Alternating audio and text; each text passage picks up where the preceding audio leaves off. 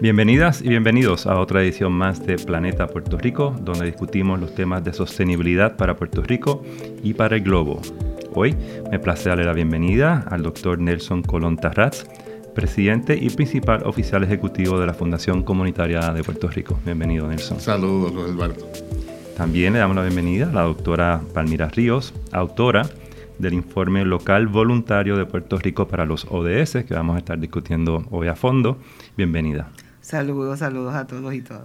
Y también, pues obviamente, Palmira, catedrática distinguida, retirada de la Universidad de Puerto Rico. Sí, Nelson, vamos a comenzar un poco hablando de la fundación y cómo, cómo y por qué la fundación se da la tarea de redactar este informe.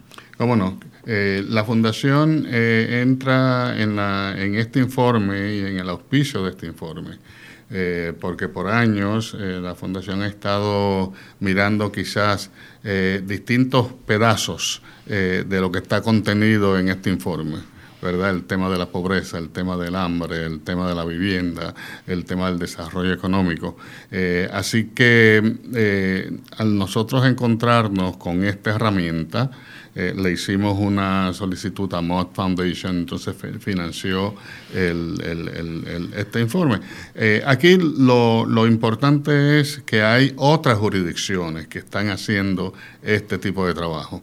Así que la fundación lo ve desde el lado comunitario. Desde el lado comunitario, eh, cómo podemos activar nuestra comunidad, nuestra sociedad, para que se vaya cerrando la brecha en cuanto a lo que son los objetivos de desarrollo sostenible. Así que ese es el motor dentro de la fundación. Eh, reclutamos a la doctora Palmira Ríos como principal eh, investigadora del informe eh, y eso nos permitió una, una, mirada más amplia porque Palmira incorpora todo el elemento eh, de política pública. Eh, los objetivos de desarrollo sostenible al final del día no son otra cosa que un marco de trabajo para los gobiernos.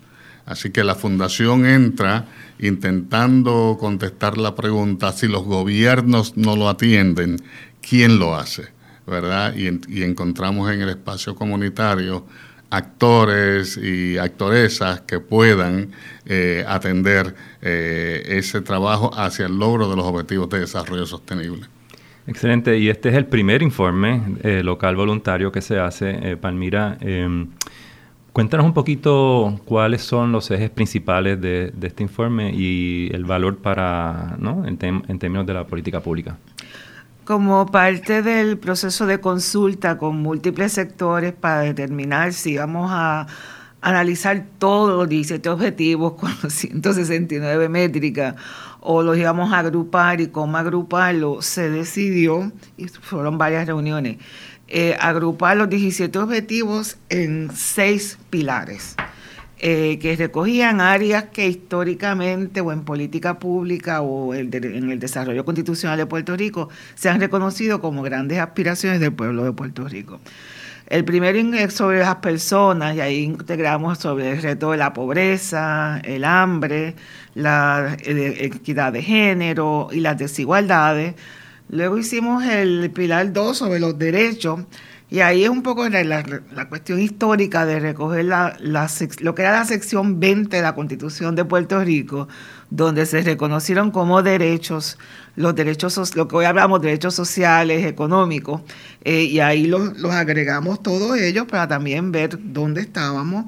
Eh, luego se el pilar 3 sobre el planeta, que tiene cuestiones ambientales, prosperidad, que ya es una mirada a los planes y las propuestas de desarrollo económico, crecimiento económico, eh, la paz, que integra tanto el tema de la justicia, la seguridad, pero también el gobierno, que ahí nuevamente uno de los grandes retos y se entiende que un buen gobierno es necesario para adelantar estos objetivos. Y el sexto son las alianzas, entre otros puntos, porque varios de los eh, criterios específicos, pues presumen que son gobiernos o estados que pueden asumir acuerdos internacionales, y eso no es el caso nuestro, pero sí el tema de las alianzas, ahí se abrió para un análisis muy amplio de todos los sectores que ya están contribuyendo a la implementación de los ODS en Puerto Rico y ha sido de las áreas donde este informe contribuye significativamente porque reconoce y resalta el papel que las organizaciones no gubernamentales, comunitarias, las cooperativas, etcétera, están jugando eh, eh, para adelantar esta agenda. Igualmente las universidades las universidades de Puerto Rico están creando programas alrededor, así que más allá del gobierno, si no lo asumen, aunque algunas agencias lo están haciendo, eh, no consistentemente, pero sí lo están haciendo, pero ciertamente vemos un sector muy amplio que lo está asumiendo con mucho entusiasmo. Y mientras eso está ocurriendo, ¿no? Este apoderamiento comunitario, académico, también estamos viendo, ¿verdad, Nelson?, que siguen las brechas eh, y persiste la pobreza, persisten las brechas sociales, raciales, económicas, culturales. Eh, eh, este informe, pues, ciertamente ah, uno de los hallazgos es eso mismo. Claro. Claro. Sí, el informe nos da una hoja de ruta, ¿verdad? Esa es una de las grandes aportaciones del informe, además de la información y ese tipo de cosas, pero nos da un mapa. Así que el mapa nos permitiría, eh, eh, en la medida en que el gobierno no, no incorpore el informe como su guía de trabajo, nos permitiría mirar comunidad por comunidad.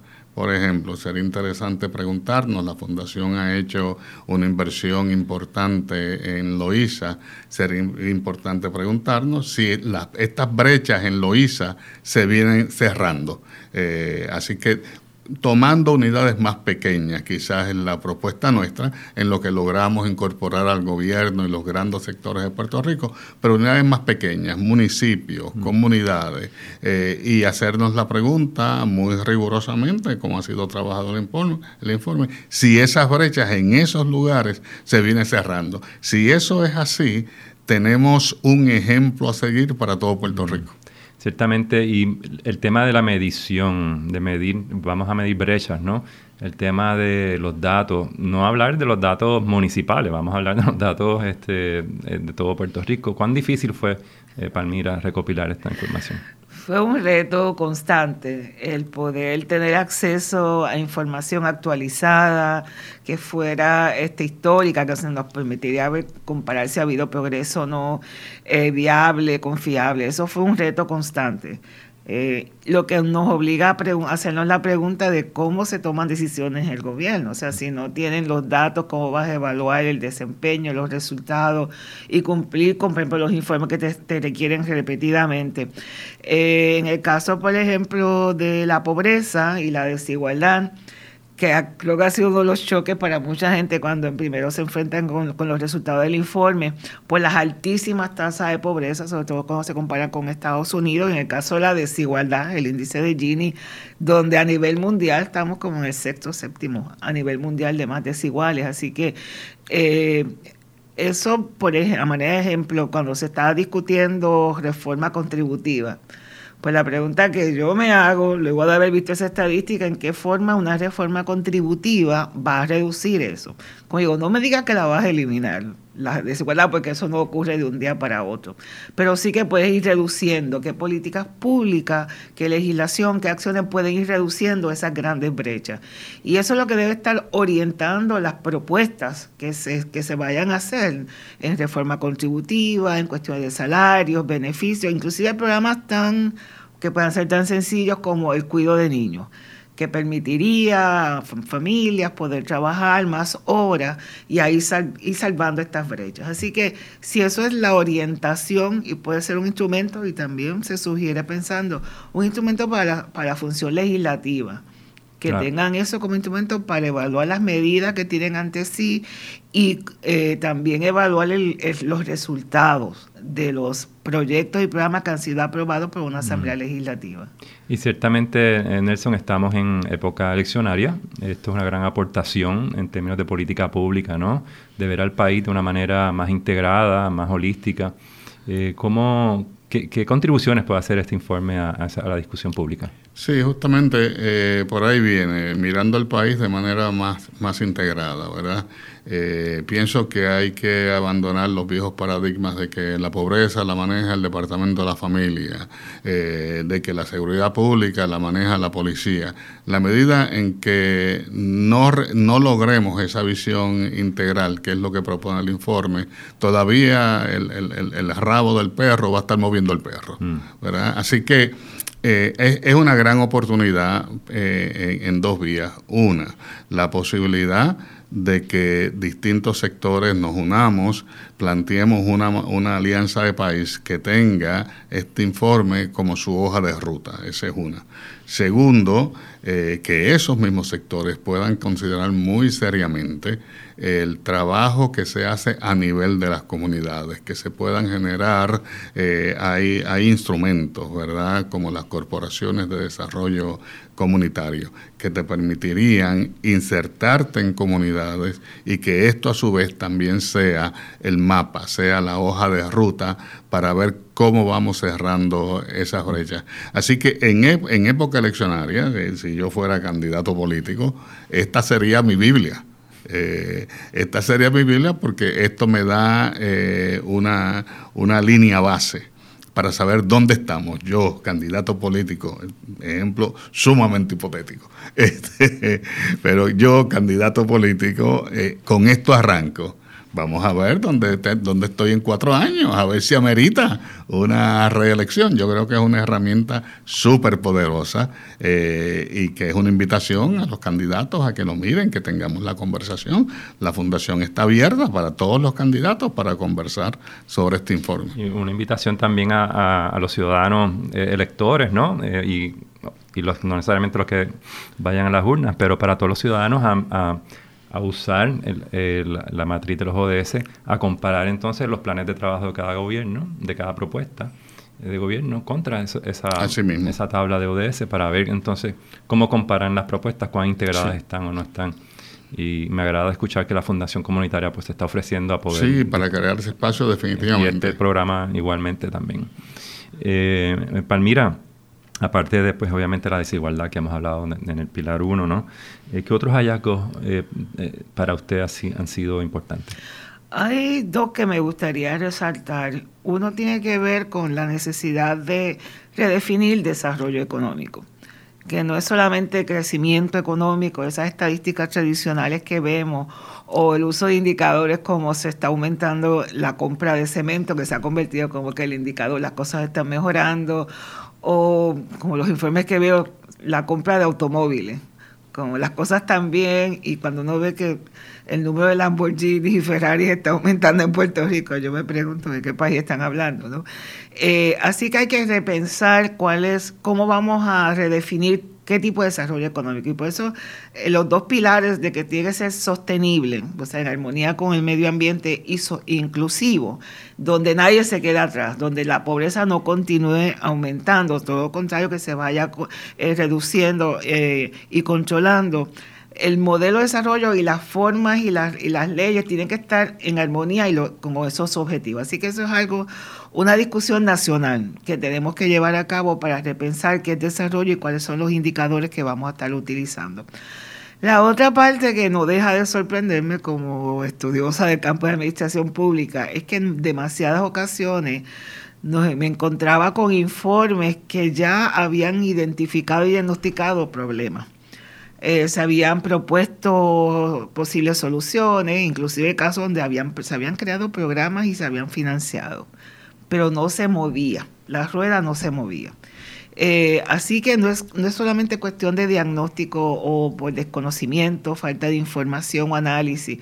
En demasiadas ocasiones nos encontrábamos donde ya estaba diagnosticado el problema, eh, sobre todo en los asuntos ambientales. Muchos de los retos ambientales están identificados hace mucho tiempo eh, y, lo que estamos sufriendo en estos días son resultado de esas acciones. Y la inacción por parte del gobierno, los errores de haber construido en la zona marítimo terrestre, pues un riesgo para miles de familias que viven en esa zona, eh, incluyendo los grandes edificios.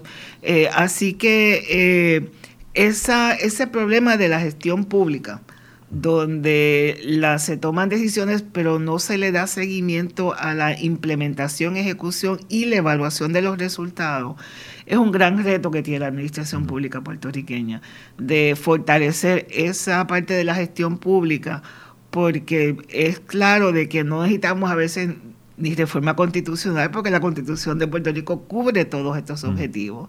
Eh, en muchos casos ni leyes, ni ministerios o departamentos, como le llamamos aquí, es la implementación y eso también es función de la legislativa, de fiscalizar el cumplimiento de las leyes que han sido aprobadas a las cuales se le ha asignado presupuesto. De hecho, la Oficina de la Contralora publicó un estudio recientemente y lo que documenta es eso, eh, las leyes existían, el financiamiento se había asignado y no se mm. movía. Eh, es interesante, Nelson, ver también eh, organizaciones no tradicionales como la Liga de Ciudades, ¿no? que está uniendo municipios, no importa los colores, de, eh, políticos, y vamos entonces ya a, ya está atendiendo temas como la violencia de género con iniciativas como la bandera púrpura. Eh, entonces, eh, informes como este, empezamos a ver a un, Puerto Rico más, más de una manera transversal, y no tanto por cajitas de, temas, ¿no? ¿Cuál ha sido para ti, Nelson, eh, esa visión de, ese Puerto Rico que está surgiendo de, este, este, informe?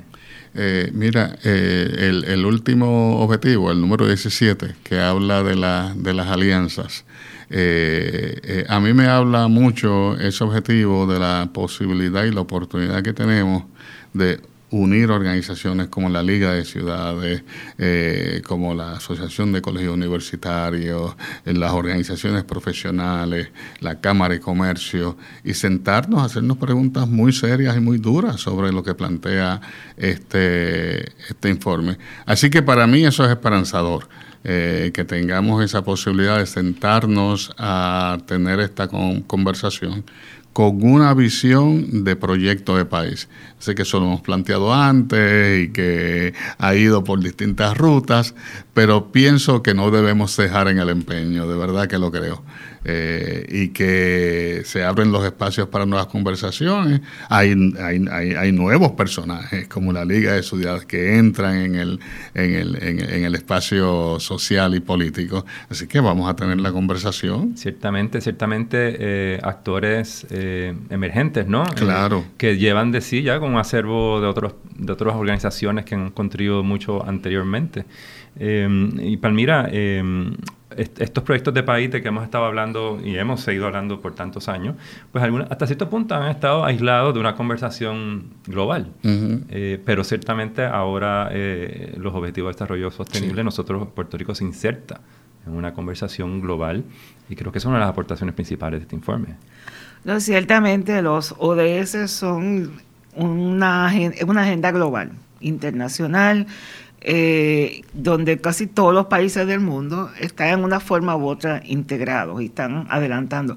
Aún el caso de los Estados Unidos, donde el gobierno federal no ha sometido informe, pero los, algunos estados, por ejemplo el estado de Hawái, que es otra isla, así que tenemos eso en común, eh, ciudades de los Estados Unidos, ciudades con mucha población puertorriqueña, por ejemplo, Nueva York, Orlando, están sometiendo sus propios informes, así que y las organizaciones comunitarias, pero en América Latina todos los países están produciendo informes a diferentes niveles, o sea, no solamente de los ODS, pero algunos especializados, sobre todo este, este Transparencia Internacional sobre la corrupción, que son para nosotros lectura obligada, eh, sobre los adultos mayores, sobre los jóvenes, eh, y se están produciendo informes sobre sectores, o sea, sobre los pueblos indígenas, se está trabajando sobre afrodescendientes.